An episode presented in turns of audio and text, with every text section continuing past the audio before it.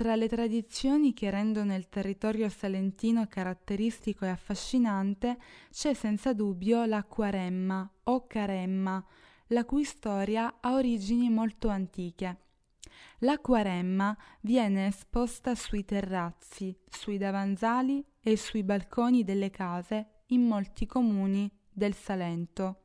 Si tratta di un pupazzo o fantoccio caratteristico del costume popolare locale, la cui esposizione segna la fine del carnevale e l'inizio della Quaresima.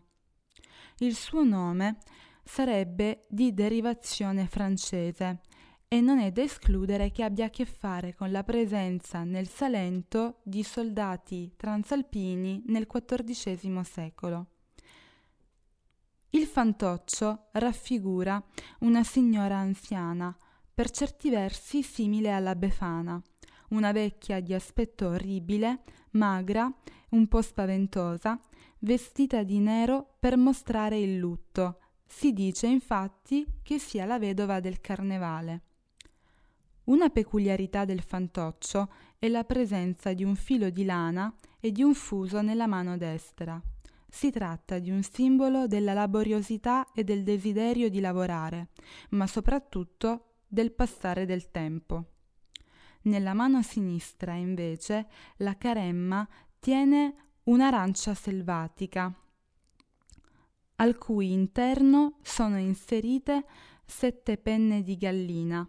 Il numero non è casuale, corrisponde alle domeniche che mancano alla Pasqua. Anche l'arancia amara ha un significato simbolico. Il suo sapore aspro, infatti, indica la sofferenza, la penitenza e il sacrificio che dovrebbero con- contraddistinguere il periodo della Quaresima. Ogni penna di gallina, invece, equivale a una settimana di astinenza. Infatti, ogni sette giorni ne viene tolta una fino all'arrivo della Pasqua. Quando la Quaresima finisce, il filo da tessere ormai si è esaurito, le penne sono terminate e l'arancia è diventata secca. A questo punto la caremma, dopo essere stata spostata dal balcone o dal davanzale, viene esposta su un palo, appesa ad un filo.